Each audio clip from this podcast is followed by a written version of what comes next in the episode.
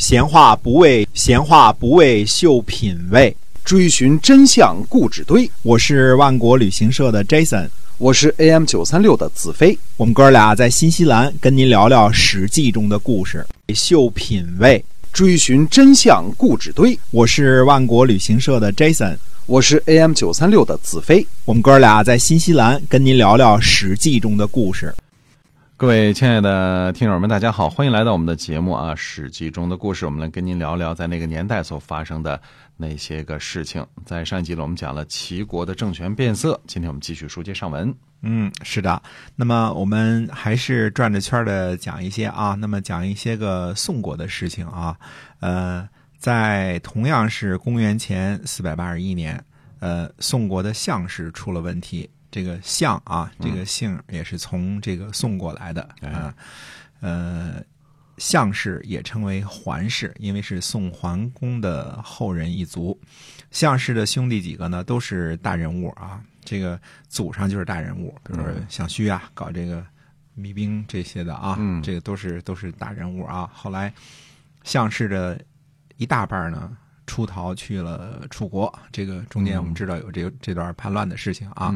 那么项氏兄弟几个人呢？是谁呢？大哥叫项超啊，那么他担任呢左师。呃，项颓啊拥有安的封地，项颓呢还有两个弟弟子奇和司马牛。呃，其中呢项颓受到宋景公的宠幸，这个前边我们都说过啊，好多事儿呢啊，而且呢恃宠而骄。啊，慢慢的呢，开始损害到公使的利益了。宋景公呢，就准备在请客吃饭的时候呢，讨伐项颓。但是呢，还没有来得及实施，项颓呢，就先开始打宋景公的主意了。嗯，项颓呢，请求用他安的封地啊，来置换亳。亳呢，在今天商丘以北啊，这是老宋家的发祥地啊，亳啊。那么。宋景宋景公呢就拒绝换封地，说那里呢有祖宗的宗庙，但是呢还是给安呢增加了七个城邑，就是给他原来的封地上呢多加了七个城邑。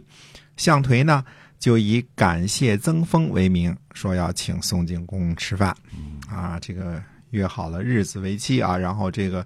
估计埋伏下贾氏这个摔杯为号之类的啊，因为宋景公自己就想搞这一套，所以对这个人家请吃饭这事儿呢，嗯，他肯定心知肚明怎么回事啊，嗯，呃，因为已经生了这个中间已经生了这个嫌隙了嘛，对吧？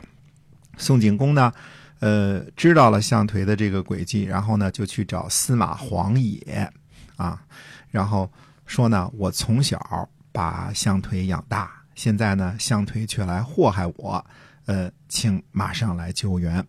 黄野说呢，说必须得得到左师项超的支持，请您呢下命令给项超啊。项超呢家里每到吃饭的时候呢都要敲钟，啊，所谓的钟鸣鼎食，家里人太多得拿鼎来煮饭啊。这个吃饭的时候呢人太多。叫人叫不过来啊，像咱们自个儿家里，小三儿吃饭了啊，赶紧过来吃饭了啊。人家家人多得敲钟？哎，对，然后得敲钟，那饭熟了赶紧敲钟，钟鸣鼎食啊。这个，呃，我们知道这个成语，就说大族人家的世家大族才有这样的。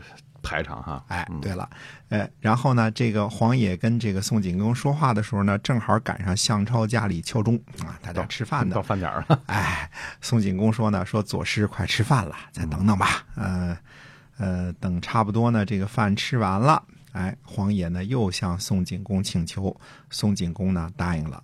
黄野呢乘车前往项超家里，说什么呢？说寻找猎物的人呐来报告。说在商丘以南的冯泽呀，发现了失群的张子。国君说啊，虽然项颓没来，但是还有左师在，一起去打猎吧。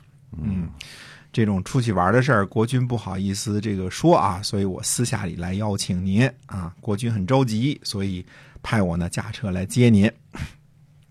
等到大家一块儿呢到了国君那里，这时候呢，宋景公呢才告诉项超找他来的真实意图。估计项超脸都绿了，这个本来想去打猎去啊，结果 闹起这个这个兵变来了啊。那么他跪在地下呢，半天都不起来。呃，黄野呢对宋景公说：“说您需要亲自和左师说。”宋景公呢就发誓，他说：“我将来绝对不会为难您。上有天，地下有先君啊，这个发誓。”项超说呢：“说项颓对国君不恭敬，这是宋国的祸患，敢不违命视听？”黄野呢，请来兵符。带领人马呢攻击项颓。看春秋晚期的时候，已经开始出现兵符了啊！这个兵并不不归左师管，也不归右师管啊。这个调兵得国君拿兵符来。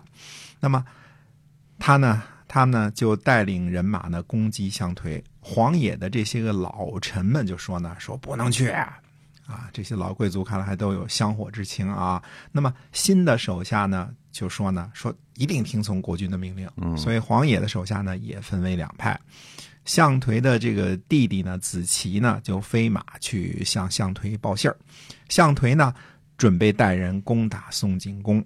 项颓的另外一个弟弟呢叫子车。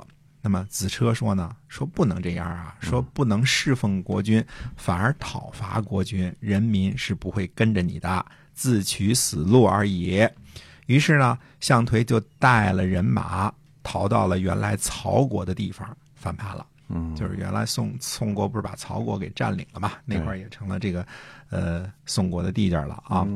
六月份的时候呢，国君命令项超呢带领人马去讨伐项颓。项超呢无法打败项颓，估计也不想打啊，是是兄弟嘛，对吧？然后呢，就请请请求呢。宋景公送去人质，呃，就是请求啊，就是让这个项颓啊，说这个送人质给宋国。嗯，但是呢，宋景公呢不答应。那么项颓呢又到曹，想让项颓呢送人质回去。项颓说呢，说不可，既得罪了国君，又得罪了曹国的人民，那可如何是好啊？于是呢，也不从曹国呢。送人质给宋国，结果呢，曹当地的人，这这这些人呢，就更不听从项推了。所以这人有的时候啊，就是你送了人质，可能被逼着得了，我听就得了。你说不送，我手下宽松一点，那他就更不听话了。那么曹国人也不听话，所以项推呢就逃去了魏国，项超呢也流亡去了鲁国。宋景公呢派使节来找项超说呢说。寡人答应呢，不断绝项氏的祭祀，我承诺过的。项颓呢就推辞说：“他说呢，国君就是消灭了项氏，这样也是可以的。如果看在以前君臣的份上呢，不断绝项氏的祭祀，那是国君的恩惠。至于我个人，那是绝迹不敢回国了。嗯，所以项超表示呢，就不敢回国了。嗯，那么司马牛呢，就交还了封地和命归。去了齐国，那么，呃，司马牛这个名声不错啊，在齐国呢得到了封地，啊，在齐国也得到了封地。项颓呢逃到魏国以后呢，就受受到了魏国夏后氏的攻击，向他索要呢夏后氏的宝玉。不知道这其中的缘故是什么？为什么夏后氏的宝玉呢会到了这个项颓手里啊？那么项颓呢用别的玉呢去糊弄夏后氏，然后呢自己呢就逃去了齐国。齐国呢，让他担任次卿的官职，还挺高的啊。这个项颓，那么司马牛这时候不是在齐国呢吗？他听说了之后呢，他就交还了齐国给他的封地，跑去了吴国，表示呢不愿意和项颓共处。所以尽管是兄弟啊，这个司马牛的这个 是非观还是很强的。那么吴国人呢，呃，这个。这个其实呢不喜欢司马牛，就攻击司马牛。那么司马牛呢又要返回到齐国。之后呢，这个陈成子啊，齐国的陈成子又来邀请他，赵简子也来邀请他。你看这个司马牛还是很很那个什么的，很香饽饽的啊。最后呢，司马牛呢客死在鲁国的外城郭门之外，还是鲁国人呢，最后安葬了司马牛。嗯，到了春秋晚期的时候啊。大臣渐渐做大的情形啊，也不只是鲁国、晋国和齐国而已了，差不多成了一个呢普遍的现象了。嗯，项家呢，就算是没有在宋国断绝祭祀啊，这后边也不知道啊，但是呢，使这个这个世代公卿望族的地位呢，肯定会有所动摇。呃，宋景公呢，还算是春秋晚期的一个狠角狠角色啊，嗯这个没有被大臣左右，反倒把权臣给轰走了，这哎还是个挺厉害的主，对，相当的厉害啊好。多都是被大臣给轰走了。哎，好多都是被大臣轰走了，哎，嗯自个儿就吃喝玩乐去了。看来这个宋国呢，小国这个国君呢，还是挺挺挺厉害的。宋国几代国君还都是挺强悍的啊。是的嗯啊，嗯好，那我们这个说了宋国的事儿，下次再转圈儿回到这个呃鲁国跟齐国这边儿啊，再说说鲁国跟齐国的事情。这要到下一年公元前四百八十年了。好的，嗯嗯，今儿我们这个史记中的故事啊，先跟大家讲到这儿了，感谢您的收听，我们下期再会。再会。